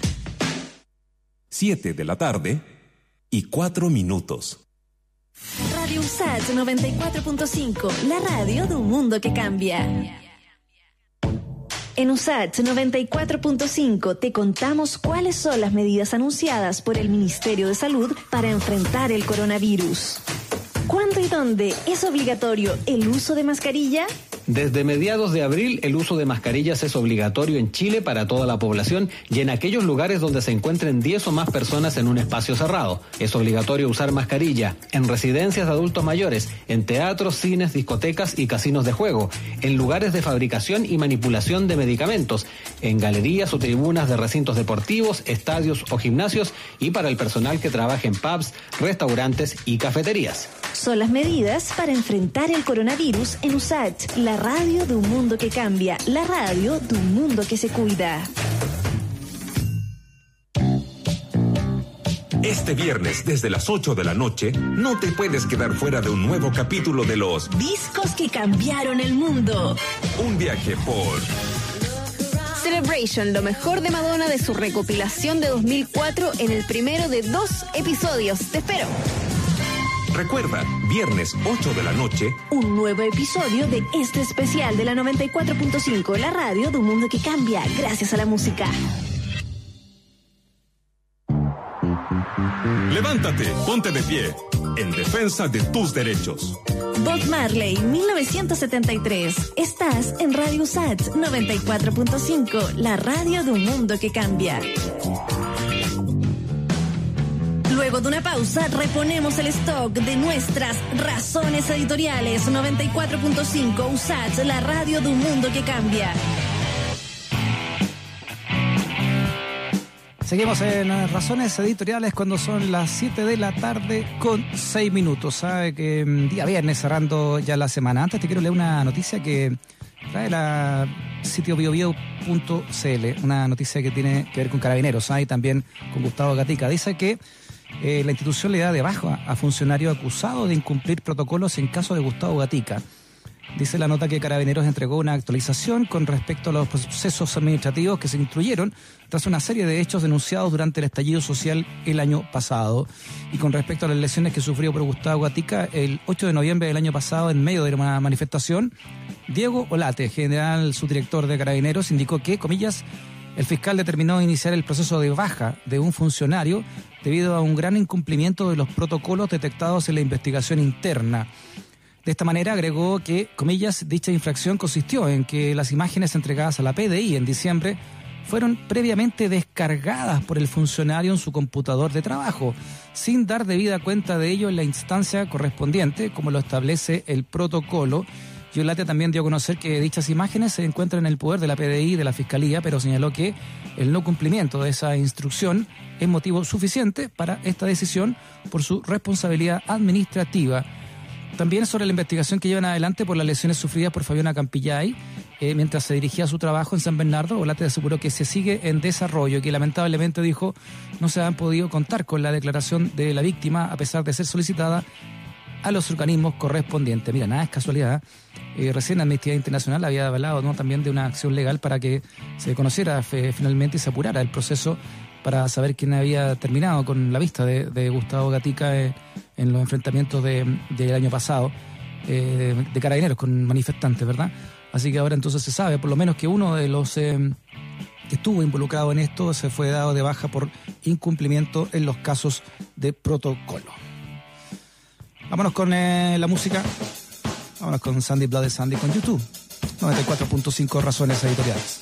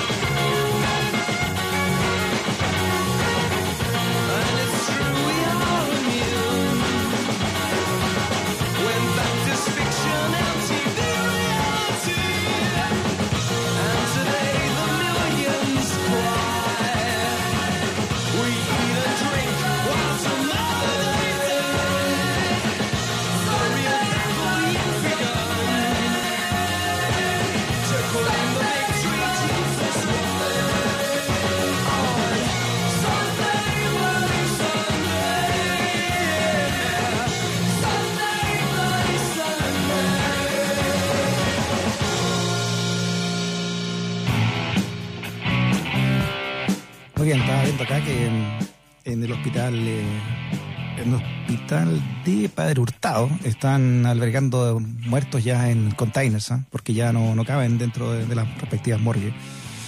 A cuidarse este fin de semana, además que ya vienen, vienen los fríos también, ¿ah? después de la lluvia siempre vienen un poco de frío. Las coordenadas para que nos encontremos, se acuerda, Radio Usach, estamos en Twitter, estamos en Instagram, también en Facebook, nos puedes eh, escuchar y ver también en radiousach.cl, todo nuestro material periodístico se aloja también ahí, radiousach.cl y también nos puedes escuchar en Spotify. Todo, todo, todas las coordenadas para que sigamos escuchándonos y viéndonos también con el material que hacemos desde acá, desde Radio Usach 94.5, si aún tenés la transistor. Vámonos con nuestro siguiente entrevistado. Bueno, múltiples problemas se han debido enfrentar las y los trabajadores en el contexto de esta pandemia y uno de ellos, según denuncia el sindicato de interempresas de Walmart, es que en los últimos meses se han acelerado los procesos de automatización. Un estudio de 2019 elaborado por Clapes UC advertía que del total de puestos de trabajo en Chile, un 17% está en alto riesgo de ser reemplazado por la tecnología, situación que podría acelerarse en esta pandemia. Vamos a abordar este tema con el presidente del Sindicato Interempresas de Walmart, con Juan Moreno. ¿Cómo estás, Juan? Bienvenido a Razones Hola. Editoriales. Hola, ¿cómo estás? ¿Escucha? Viene, Juan, eh, bien, en- con un, eh, una noticia bien eh, Freddy, interesante por un lado y preocupante también ¿ah? dentro de ese, de ese interés, que es cómo, cómo está cambiando la forma también del trabajo y cómo ustedes lo están sintiendo como, como empresas de Walmart. Bueno, hola, buenas tardes. ¿Se escucha bien, cierto? Perfectamente. Ah, ya, gracias. Hola, Freddy. Mira, Hola. sí, eh, mira, primero gracias por, por, por tomar el tema de la automatización como algo que se está desarrollando hoy día, porque uno podría entender de que en tiempo de que estamos viviendo esta, en esta pandemia, ¿no es cierto?, como que se detiene todo, pero no es así, o sea, los procesos se están, se están articulando igual, hemos visto en el último tiempo cómo se ha salido también este proceso de automatización en Correos de Chile, que es una empresa del Estado. O sea, esto sigue adelante y esto eh, nosotros eh, lo que hemos planteado estos días ha sido eh, el resultado de lo que fue la negociación colectiva nuestra 2019, donde tuvimos una huelga. Entonces, eh, en este sentido, hoy día ya el- colocamos el acuerdo, ¿no es cierto?, para echar adelante lo que se llama la multifunción, o sea, eh, en donde hay una reconversión laboral y esperamos que con esto también le sirva a los trabajadores como mo- modelo de empleabilidad. Pero no solamente eh, es conseguir un proceso de multifunción o, o reconversión laboral, sino que también viene eh, con un arrastre de que es un incremento salarial además. Entonces, ahí me quedo para, para que podamos conversar. Sí, para que nos expliques también entonces, eh, eh, Juan, en qué consiste este, esta automatización laboral, pero con ejemplos claros, ¿no? De cómo se da en el contexto de ustedes, de un, de un supermercado. Mira, eh, en el último periodo, en el último tiempo, eh, muchas empresas del retail fueron modificando eh, su forma de atender a los clientes, de vender, de, de generar un proceso de sala diferente. Hay un concepto que se llama sala inteligente, que es que eh, los clientes tengan la mayor eh, facilidad de compra, la más lo más rápido posible, pero que esto eh, también los trabajadores puedan desarrollar tareas que hoy día no las estaban haciendo, que son monofuncionales, o sea, el, caje- el que cajero es cajero, el que es reponedor es reponedor. Bueno, hoy día, eh, a través de este acuerdo que tenemos, un trabajador que es de repon- reponedor de sala va a cambiar su y se va a reconvertir a operador de tienda. Esto significa que va a poder hacer la tarea de sala y una tarea también de eh, atender al cliente en caja, o sea, el- la, la- la línea de pago. Esto eh, se llama multifunción, eh, son tareas que son precisas, son claras. Eh, esto también con esto, como está en el contrato colectivo, va a ser fácil de fiscalizar, fácil de revisar, que, que se cumpla. Eh, va a ser eh, eh, lo que esperamos que con esto también se reduzca el estrés laboral de que la gente, en este caso, eh, no sepa qué es lo que tiene que hacer, que, que lo manden a cualquier lado, que tenga mm, un bote como pelota de ping-pong, sino que hoy día eh, se dé una tarea específica. Y por otro lado, que viene acompañado de un incremento salarial. Entonces, cree, en este sentido, eh, y dentro de nuestro sector comercio, somos lo único que hemos logrado generar esta propuesta eh, para nueva para los trabajadores de la reconversión laboral en el concepto multifuncionalidad. Bueno, re- recordemos que ustedes el año pasado hicieron una, una huelga bien extensa, creo que hablamos también en esa oportunidad, ¿no? Sí, y uno de los puntos principales que ustedes peleaban era este. Claro, porque la, la, la automatización o la, o la multifuncionalidad no puede ser a cualquier costo y tampoco puede estar sin, regu- eh, sin ser regulada. Entonces, lo que nosotros hemos planteado acá, que la, eh, en este caso, la, y así quedó por el acuerdo del contrato, es que la multifuncionalidad es regulada. O sea, yo no soy, no porque me suba a las lucas voy a hacer cualquier cosa, no. Aquí van a ser muy específicas mis tareas. Entonces, cuando se regula y se negocia y los trabajadores están en el, en el punto de... Porque este es el fondo, el fondo es que la empresa entendió que el, el cambio no lo pueden hacer sin los trabajadores. Y eso fue eh, el fondo de todo lo que hemos planteado. Pero significa eso también, eh, Juan, que van a disminuir los trabajadores?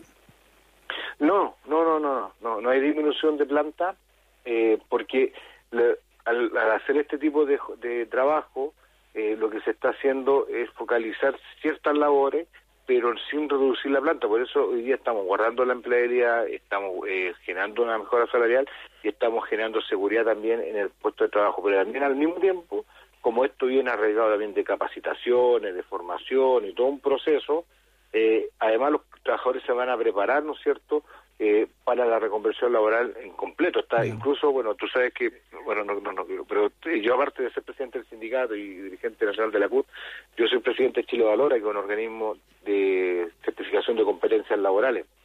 Y ahí estamos viendo eh, el cómo van a cambiar los perfiles de trabajo. O sea, si no hay cambio de perfiles eh, y no está conversado con los trabajadores, va a pasar cualquier cosa. Claro, el- sector bancario, me acuerdo, también los entrevistamos por esta misma automatización, ¿no? porque bueno, es un fenómeno mundial. Y aquí en Chile es uno de los países que está más eh, expuesto a perder puestos de trabajo por la automatización. Y ganar otro, me refiero, en la, en la reconversión esta que se está sufriendo. Y en la banca, como te decía, se ve, se está viendo harto, muchos muchos trabajos en sucursales que hacían eh, seres humanos, ¿no? Ahora están siendo automatizados por, por, eh, por computación, máquina. Sí, efectivamente, o sea, en el banco, si tú vayas a Sodimac, si vayas a cualquier hoy día eh, empresa eh, que te atienda a clientes directos, o respectivamente, hoy día eh, nos encontramos con que en las clínicas te autoatiendes, eh, en, en todos lados han puesto estas máquinas de autoatención. El tema es que la pregunta que yo siempre hago, y, y yo la discusión que tenía incluso en estos estudios, era que se iban a crear nuevos puestos de trabajo. Eh, y hasta ahora eh, yo creo que hay una carencia del CENSE, que hay una ley que se está y que creo que se congeló y no se discutió más, que la ley del CENSE, que tenía que ver con qué tipo de prospección laboral nos íbamos a encontrar, cuáles son las herramientas que le vamos a entregar a los trabajadores para este cambio, dónde quedan esos trabajadores eh, que se disminuyeron por eh, esta esta automatización. ¿Hubo algún resguardo? ¿Se, se protegió el empleo? Esas son las preguntas que yo creo que hay que hacer eh, en este proceso. Pero además también yo creo que hay un tema no menor. O sea, todos hablamos de una crisis económica y efectivamente los datos están, pero aquí hay que entender de que las empresas siguen haciendo, las grandes empresas siguen haciendo sus procesos de transformación y algunas la están haciendo muy calladas y otras como en este caso que la hemos acordado entre los trabajadores y la empresa. Claro, porque los trabajos se hacen menos se hacen menos manuales, pero más sofisticados, que requieren mucho más estudio, además, ¿no? Claro, o sea, siempre se- lo, lo que pasa es que se va a ir la, la necesidad de, de generar nuevos talentos, la necesidad de, de generar una proporción, una mirada hacia futuro, es decir, bueno, porque la tasa de envejecimiento, esto tiene que ver con la tasa de envejecimiento de la población chilena también. Entonces, ¿cómo, ¿cómo tú vas desde ya preparando todo este proceso que es para tal vez 20 años más o 10 años más, dependiendo la, la tasa de envejecimiento? Y, y estos son los mecanismos. El punto es que el costo de todo esto no lo paguen los trabajadores. Porque normalmente cuando se hacen procesos de cambio, como lo que está pasando en Correo de Chile, terminan en despido. Y no terminan en una reconversión laboral, no hay una conversación con, el- con, con- con los trabajadores, las organizaciones sindicales, decir, bueno, ¿qué hacemos? Y el gobierno tampoco ha generado una política de reconversión laboral profunda. Entonces, creemos que aquí hay un tema de como, como Estado también. Ahora, nosotros estamos haciendo un pequeño, eh, esto es como un aporte, ¿no es cierto?, de que si efectivamente si se conversan las cosas, que están los trabajadores, están en la empresa, y entre todos nos ponemos de acuerdo, es, eh, es posible sacar adelante un concepto de multifuncionalidad. Estamos hablando con el presidente del sindicato de Interempresas de Walmart, con Juan Moreno. Y por último, Juan, eh, cuéntanos cómo está la realidad ahora en la allá con los trabajadores de Walmart, ¿no? Las, las medidas de seguridad con, con todo esto que está ocurriendo. Era costado bastante, nosotros estamos bien preocupados por el tema de los cambios de permiso de, para que transite nuestra gente, eh, el criterio que está usando carabineros y militares, porque ya hemos tenido varios compañeros detenidos por ir a trabajar a su de- del trayecto de casa a la vega o la vega a la casa, eh, por no tener los permisos. Eh, la verdad es que hasta hoy día volvió a cambiar el criterio, hoy día ayer cambió el criterio, que ahora necesitamos un permiso del empleador, antes era con la credencial y la de la identidad, entonces al final la gente se está aburriendo y me han dicho que la verdad prefieren eh, tirar una licencia, prefieren no ir a trabajar para no estar pasando ese mal rato en, el, eh, en, en detención. Y por otro lado, también tenemos problemas de aforo en algunos sectores eh, y esto tiene que ver con la porosidad de la gente. La, la, la verdad que, eh, sobre todo en el sector oriente, eh, ayer yo veía una foto, unos videos del, local de los dominicos, en donde la gente eh, vive en un sector donde puede comprar por internet, tiene eh, puede pedir a la casa, ¿no es cierto?, despacho a domicilio, pero van a última hora, se llena, se congestiona, echan la pachota encima. Eh, y por otro lado tenemos sectores del, sectores eh, de, de- de más, más ponientes, en donde la gente como que ya da lo mismo si, si están con mascarilla o sin mascarilla. Entonces, tenemos muchos trabajadores expuestos y también muchos trabajadores que han sido, en este caso, eh, han dado positivo. Oye, ¿y cuánto hicieron uso del seguro de cesantía en Walmart y, y de ellos cuántos van a ser recontratados? ¿Qué, qué sabes de eso? Mira, acá hubo un acuerdo con la empresa cuando empezó el tema de pandemia. Hubieron dos acuerdos grandes. Primero, cuando fue el estallido social y se quemaron los locales, se quemaron todo eso. Habían 5.500 trabajadores que estaban eh, con problemas de puesto de trabajo porque lo estaban, estaban quemados. lo primero que se acordó con la empresa es la reubicación de estos trabajadores, por lo tanto se alcanzaron a reubicar 4.800 trabajadores. Eh, después vino la pandemia y empezamos con el tema ya de los contagios y se acordó con la empresa un eh, permiso especial, que es una cuarentena preventiva que se llamó, donde se empezó a mandar a las personas de 70 a 74, 75 años, embarazadas, eh, compañeras que las lagunas no tenían con quién dejar su hijo, que las lagunas están cerradas, los jardines, todo eso. Bueno, alrededor de 6.000 personas hoy día están en sus casas con cuarentena preventiva que le están pagando el sueldo. Y eso, obviamente, fue un acuerdo no, no menor, porque la empresa podría haber, en este caso, suspendido la relación laboral. Nosotros dijimos que eso era eh, imposible que se hiciera acá porque estaba en la espalda como para hacerlo. Muy bien. Juan eh, Moreno, presidente del Sindicato de Interempresas de Walmart.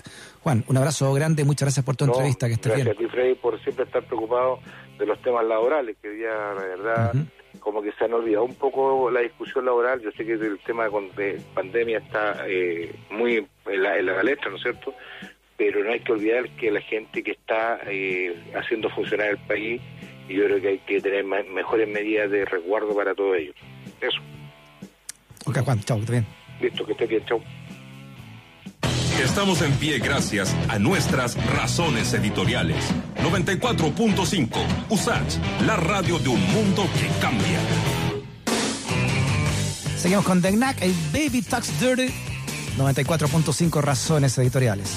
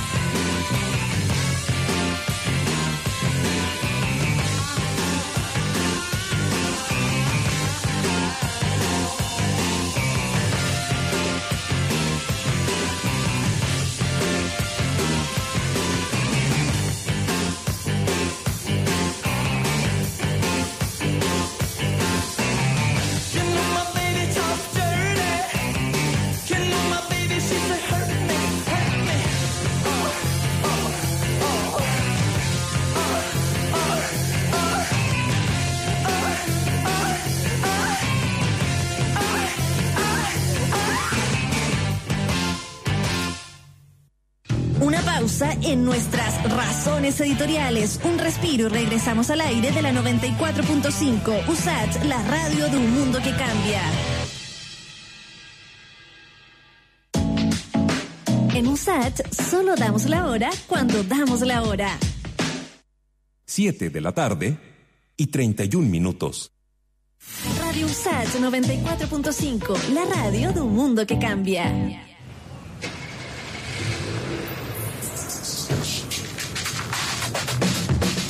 En nuestra estación, que estés informado es central. Por eso te invitamos de lunes a viernes, desde las 12 hasta las 14 horas, a ser parte de Estación Central, un expreso de mediodía con paradas en la noticia, la música, el deporte y el espectáculo, con entrevistas, opinión y toda la información que necesitas saber para continuar tu jornada. Estación Central, de lunes a viernes de 12 a 14. Conducen Lucía López y Marcelo Alvarado. USACH 94.5, la estación central de un mundo que cambia. El Instituto Nacional de Derechos Humanos y Radio USACH te recuerda los derechos que tienes en tiempos de cuarentena. ¿Sabías que el Estado debe garantizar a toda la población el cuidado de la salud mediante la prevención, detección y tratamiento oportunos y sin discriminación? Debes recibir información de calidad, medidas sanitarias efectivas y acceso a los bienes que protegen la salud, como el agua. En tiempos de emergencia, el INDH promueve y protege tus derechos. Colabora Radio USACH. De números, siempre saludable hablar de historia. De lunes a viernes, desde las 9 de la noche, te invitamos a La Hora del Museo. 60 minutos para conversar y reflexionar con escritores destacados sobre sus libros e investigaciones. Conduce el periodista Luis Cruz. Hora del Museo, de lunes a viernes desde las 21 horas, un programa del Museo Histórico Nacional y USACH 94.5, la radio de un mundo que cambia gracias a su historia. Ya estamos de vuelta en Razones Editoriales 94.5 USAT, la radio de un mundo que cambia. Te invito a caminar por las callecitas del amor. The Doors 94.5.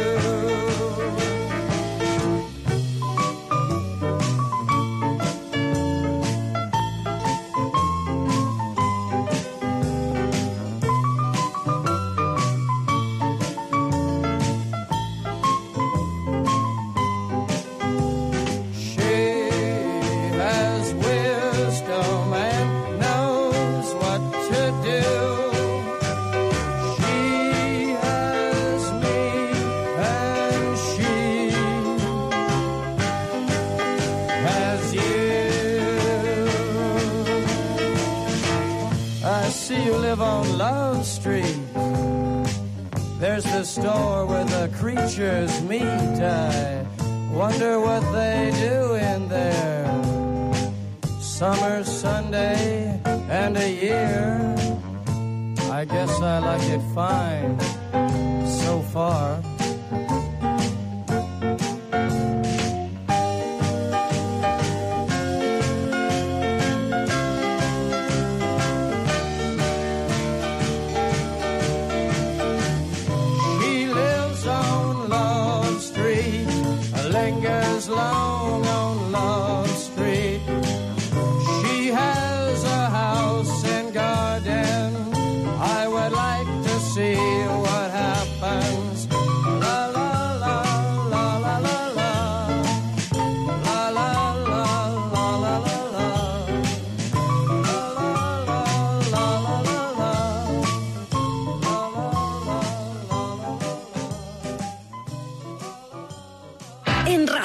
Editoriales recibimos correspondencia desde Rucio con Amor. Una columna sobre música, cultura pop e historias improbables junto a Rodrigo Rucio Ulloa. Usach 94.5, la radio de las historias que cambiaron el mundo. Tarán, tan, tan.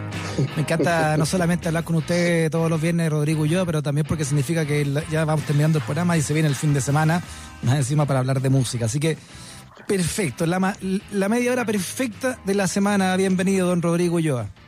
Muchas gracias, Freddy. Es como cuando uno estaba en el colegio y la última media hora o la última hora era como de consejo de curso el viernes, como antes de salir. Entonces, claro, lo uno esperaba ese momento y era un buen augurio de que ya todo esto se estaba acabando. Es verdad, cuando la última hora del viernes era consejo de curso Claro, maravilloso. o religión, no sé, da lo mismo. Así que me, me- me gusta, eh, Freddy, esa, esa, esa- esa corona que me pones a mí, esa responsabilidad para, para cerrar la semana. Y una semana, Freddy, que tal como lo reza el, el- el anuncio de esta, de esta sección, vamos a hablar justamente de música, de historias improbables y un poco el futuro cómo, cómo se va avisorando. Y era que no, quiero partir esta, esta columna, Freddy, con probablemente la, la noticia musical del año, eh, muy esperado, eh, muy atípico, que tiene que ver con el disco, el nuevo disco de Bob Dylan, que ya se puede escuchar a partir de hoy en las plataformas digitales, en Spotify, en Deezer, en Apple, en YouTube, en los, los sitios piratas. El que quiera tener el disco de, de Bob Dylan como sea, lo va a tener igual. Es el disco Ya. 39 de su carrera, se llama Rough and Rowdy Days. Es el primero con eh, canciones inéditas desde el año 2012 y la verdad, Freddy, hasta ahora ha tenido muy, muy buena, buena crítica.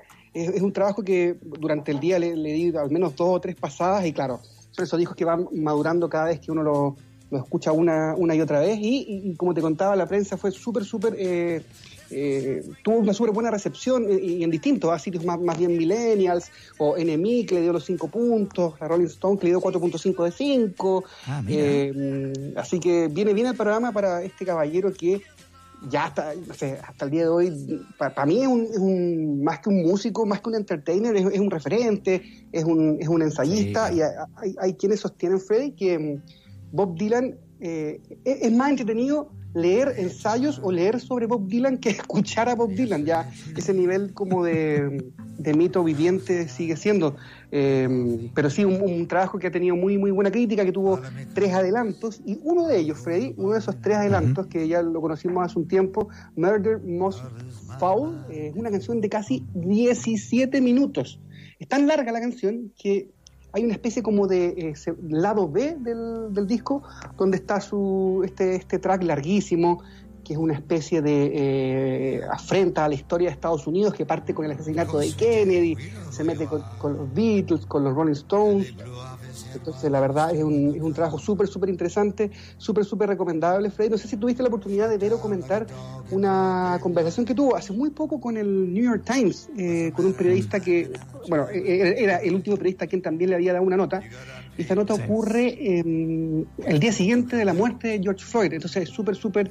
eh, abre un poco la, la cabeza de cómo, cómo él está pensando hoy día, cómo está mirando eh, el mundo a sus ya 79 años. Un tipo que, como tú bien sabes, eh, un tipo que ha ido cambiando de piel durante toda su vida. O sea, Bob Dylan nació con otro nombre, se llamaba Robert Zimmerman. Eh, Bob Dylan nació eh, judío, hoy día es católico. Eh, Bob Dylan nació acústico, hoy es eléctrico. Entonces, eh, esa, esa- esas variantes que siempre están presentes en su obra, eh, me parece que son otro punto importante en este, en este trabajo de, de una constante eh, deconstrucción musical.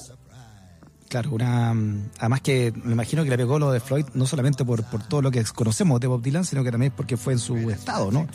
En, en el estado de, de- de Minnesota, eh, donde de donde él es, él es, ¿no? Pero qué interesante esta mm, esto que es el disco 30, me dijiste 39 en su carrera. Así es, el 39.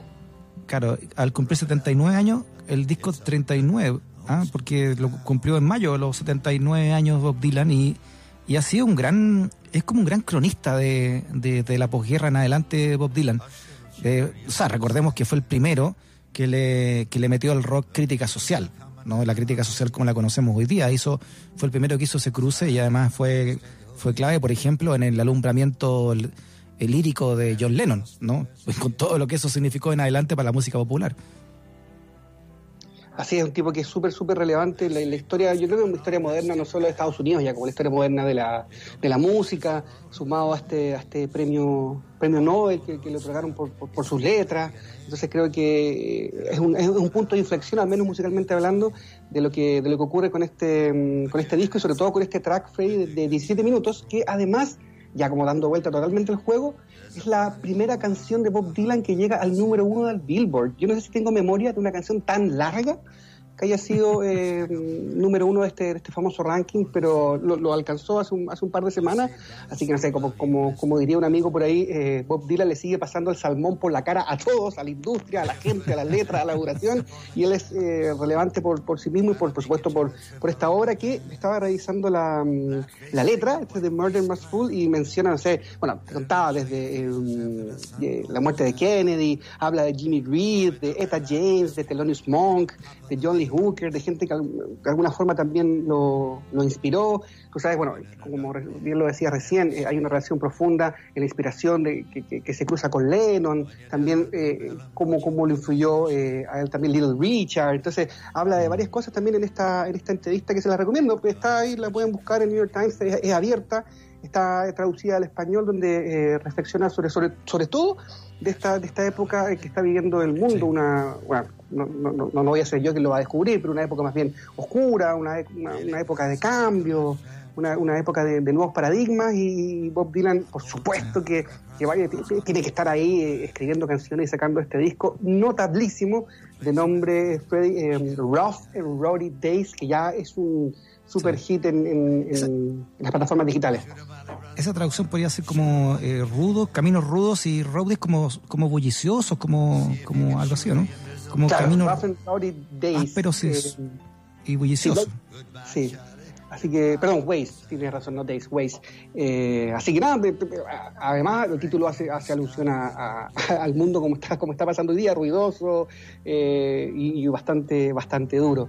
Y como, mm, como la promesa... Pero déjame hacer un, déjame hacer un paralelo que con, con otro que estuvo de cumpleaños ahora en junio recién, que es McCartney, 78 años. O sea, estamos hablando de dos contemporáneos de prácticamente la misma edad, ¿no? 79, 78. Eh, y cómo, y ahí intactos, ¿no? Y siguiendo, es una generación muy interesante, cómo, cómo siguen iluminando después de tanto, ¿no? Porque Bob Dylan, sin duda, que es el cantautor eh, más influyente de la historia de la música popular, sin duda, ¿no? Eh, lejos.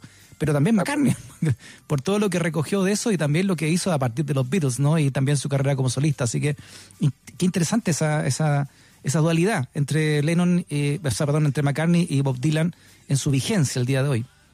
Claro, y hay, hay, dos miradas, hay una que es la natural de uno, que también apela como a la nostalgia, a músicos con los que uno creció, músicos que siempre estuvo como arriba de, de- de un, de un Olimpo, pero a la vez también como el, el recambio actual con el mundo de la música. O sea, tú, tú si te pones a pensar artistas que son capaces de llenar eh, venues grandes, eh, arenas o estadios, seguimos repitiendo los mismos, Pink Floyd, eh, no sé, Bob Dylan quizás, eh, pero tampoco hay tanto, tanto recambio como de gente joven que tú digas, ah, bueno, ya, estos sí van a llenar un, un estadio y son música de, de masas. Es, es- es curiosa esa mezcla entre, entre no- nostalgia y vigencia, tomando en cuenta hay gente casi de 80 años.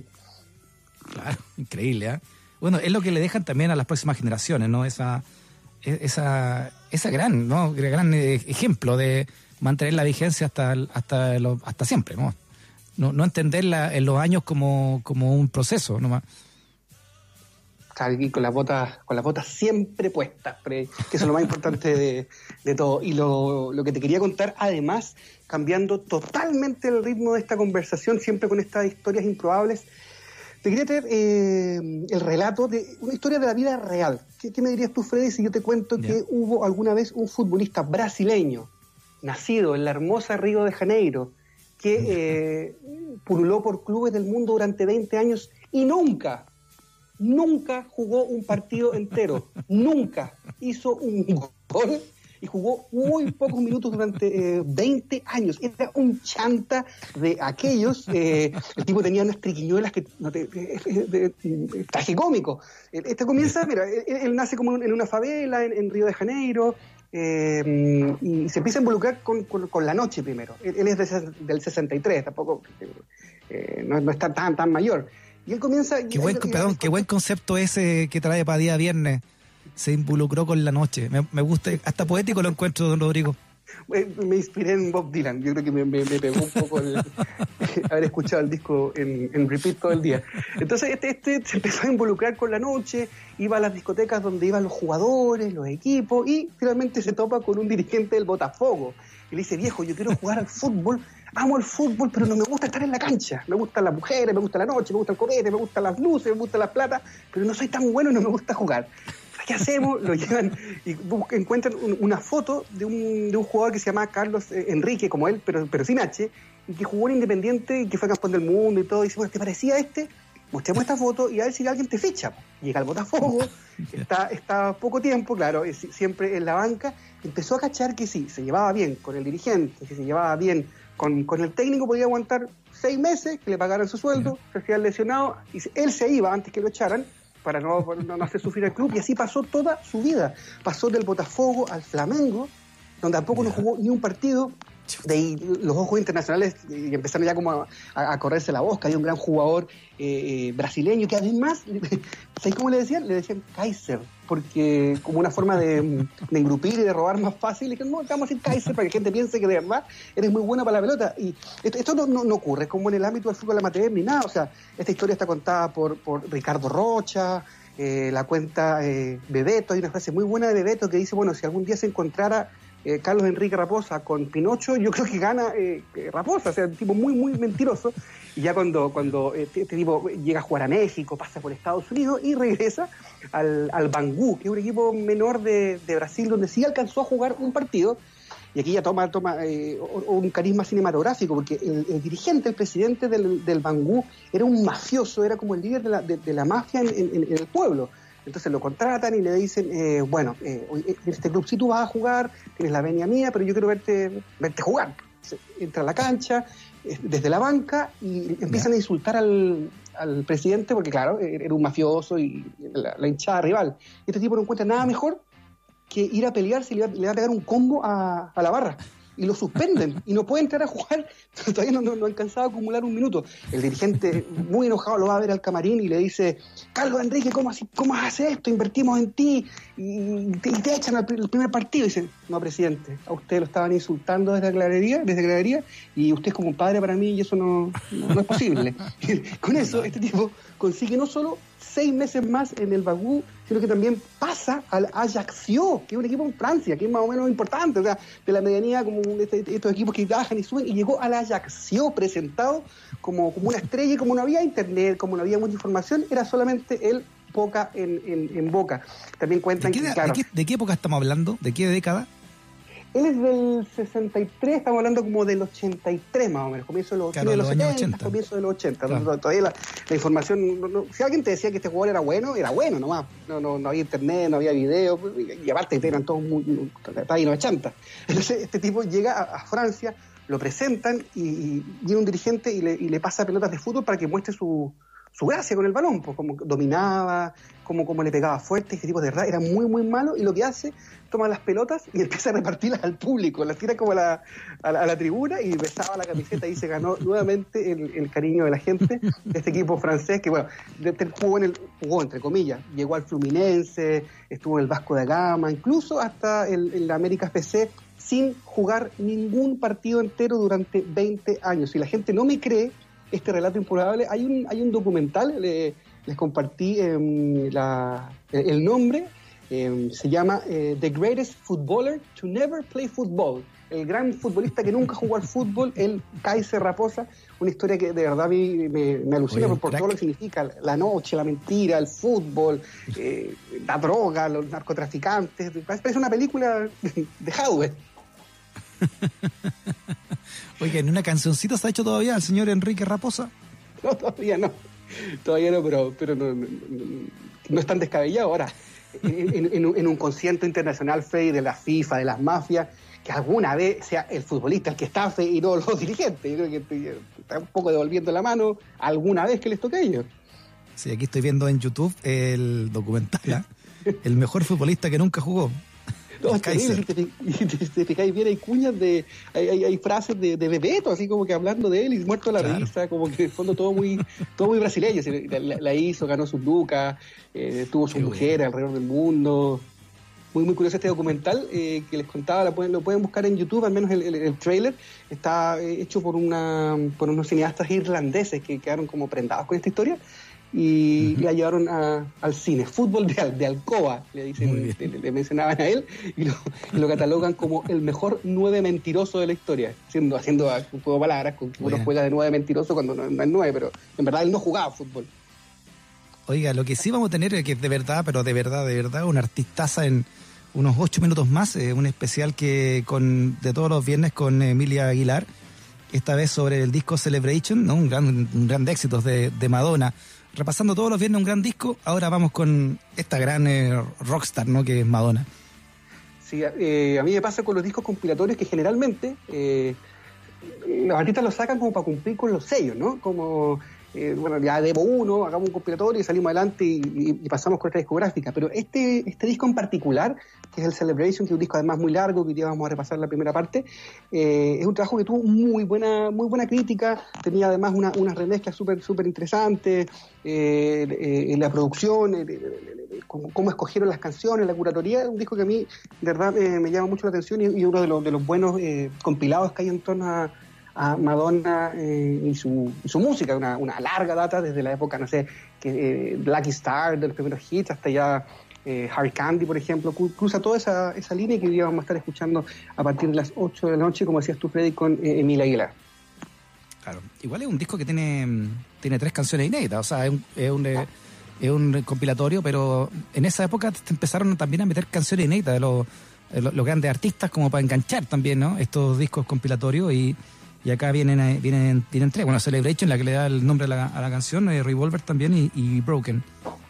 Así es, tres canciones nuevas. Acá tenían que tener un chiche en torno a este, a este trabajo, no era como vender y como, a- como se hace hoy día, como que así remasterizaciones y ya está, no, no, pasa nada. Hoy día leí en la mañana que ponte tú, habían remasterizado eh, obra de Whitesnake, habían remixado Here I Go Again, pero que suena diferente y todo, pero, pero eh, prácticamente lo mismo, la misma canción, eh, buscando quizás un poco más de, de streams para el sello y para la, familia Whitesnake. Claro. Oye, qué importante la, a propósito que empezamos con Bob Dylan, ¿no? Que es un señero, por supuesto, a nivel com- completo, pero pero Madonna, Madonna también, dentro del gran ramillete de, de- de mujeres que sacudieron eh, la industria en, en general, eh, Madonna tiene un sitial importantísimo, ¿no? De, de- en- entre las, no sé, cinco primeras quizás a, a nivel de, impacto y también de lo que siguen eh, dejando en la música. Claro, y además ella debe lidiar con que, eh, a diferencia de sus coetáneos, no sé, o, Michael Jackson, ella sigue viva y tiene como una deuda pendiente que es seguir sacando discos y ojalá sacando hits, reinventarse. Por ahí anduvo dando un poco palos de ciego con unos, unos reggaetones, con Maluma, como que se, descuadró un poco, pero pero sí, yo estoy de acuerdo contigo. Estaron de, de las cinco artistas más importantes del, eh, del último tiempo, no sé, quizás más moderna sumaría Amy Winehouse, quizás, pero Madonna está en ese en ese podio, Freddy. Y em, otra cosa que te quería comentar, antes que nos despidamos muy cortito, tiene que ver con el futuro de los conciertos. Hoy día estamos todos hablando de, de streaming, que, que, bueno, oye, paga tu ticket barato y podéis conectarte, está todo bien con eso, pero hay gente que ha intentado dar un paso un poco más adelante y son shows eh, arriba de un auto. Eso como cuando los picapiedras iban a ver cine, los, los autocines, como los conocemos todos, pero desde ahí... Le ponían eh, la- el costillar de dinosaurio al lado y se le caía el auto el lado. En, en esa misma lógica, eh, ha, ha habido pruebas en, bueno, partió en Dinamarca, hicieron una rave en Alemania, probaron en México y este fin de semana, hace un par de días, también se probó en, en España. España, que es un, un país que tú sabes que fue bien golpeado por el tema del, del, del COVID, de hecho aún no se recupera 100%, ya están haciendo conciertos desde los autos, la banda toca en un escenario tradicional y la gente puede eh, manifestarse desde ahí tocando bocina, no sé, es, es- es por lo menos un, un simu- un simulacro más parecido a esta sensación eh, tribal de estar con alguien al lado escuchando, Claro. escuchando música. Sí, eso es interesante también eh, porque se ha hablado mucho de, de cómo, cómo va a seguir el consumo de espectáculos después de todo esto. Eh, Variety había, sa- sacó hace un par de semanas una especie de estudio, encuesta que decía que el 70% de la gente iba a seguir viendo cine al menos o, o espectáculos audiovisuales en su casa, ¿no? que, igual es raro, porque claro, estamos en medio de la pandemia, obviamente vamos a decir eso, pero, pero en general eh, eh, la convivencia, el, el- el participar en algo colectivo respecto de un fenómeno musical es, es algo impagable también, ¿no? Cuando uno va a un gran concierto, por ejemplo, a Estadio Nacional y se sintoniza con 50.000 personas que están sintiendo prácticamente lo mismo que uno, eso produce un, un fenómeno que no lo va a dar el, el, el teletrabajo. Justamente, el, como es la teoría que dice que el, el todo es más que la suma de sus partes, que es finalmente lo que pasa en un concierto, no, no, no es solamente la música, pasa también en el fútbol, cuando uno ve un partido como que y, no ve a la gente, es como, mm, es como ahí, que hay como a medio filo, ¿no? la experiencia no, no está en ningún caso completa y son, como bien decías tú, experiencias que están diseñadas para vivirlas en, en comunidad, en, eh, todo, todo muy, muy tribal desde su concepción. Entonces es raro y genera dudas en torno a, a cómo va a ser la experiencia de aquí a, la- a los próximos años. O sea, en Chile, Claro. yo te, te diría con un 90% de certeza que no va a haber concierto en este 2020. Yo he conversado con amigos de productoras y me dicen que está todo está todo cancelado. Tenían estaba la posibilidad, por ejemplo, de ver a Tool, estaba la posibilidad de que viniese Queen con, con Adam Lambert y no va a pasar y probablemente que a comienzos del 2021 comience a reactivarse todo. Está pendiente lo de, lo, lo de Lollapalooza, que va, a- va a ser muy difícil que, que se lleve a cabo. Entonces, yo creo que comenzar a despedirnos del 2020 en términos musicales, empezar no sé, a escuchar discos en la casa, eh, buscar algunos streams y ojalá tomar el auto y a ver un concierto si pasa en Chile. Oye, teníamos un, teníamos un nutrido Uf, programita de concierto este año, ¿eh? desde marzo en adelante. Ni me lo digas, los productores están de muerte. Claro, claro. Muy bien, Rodrigo Ulloa. Que tenga No, un gran, gran fin de semana. Desde Rusia con amor, un abrazo a todos. Chao, Rodrigo. Vale, chao, chao, chao. Muy bien. Ya son las 7 de la tarde con eh, 57 minutos. Ah, vámonos ya, eh, nos vamos a retirar. Ya te acuerdas que vamos entonces a, a dejarte con el Celebration de, de Madonna. Es su, es su cuarto disco recopilatorio de su carrera, pero también tiene ahí unas joyitas con eh, Emilia Aguilar. Vamos a estar desmenuzando todo lo que fue, lo que ha sido, ¿no? Este, también esta carrera que desde el 82 en adelante recoge el disco Celebration de Madonna. 7 con eh, 58. Quiero agradecerte la sintonía que nos das de lunes a viernes, cuando desde las 6 de la tarde, desde la 94.5, desde Radio Sach, se abre la comunidad del pensamiento llamada Razones Editoriales. Eh, pasa un gran fin de semana, cuídate mucho, respeta la cuarentena y nos escuchamos de nuevo el lunes a las 6 de la tarde, si Lennon quiere. Hasta la próxima, stay black. Hasta aquí llega nuestro stock de razones editoriales. Un espacio donde prima la opinión independiente y el debate. Escúchanos de lunes a viernes de 6 a 8 de la tarde en USACH 94.5, la radio que no discrimina Por razones editoriales.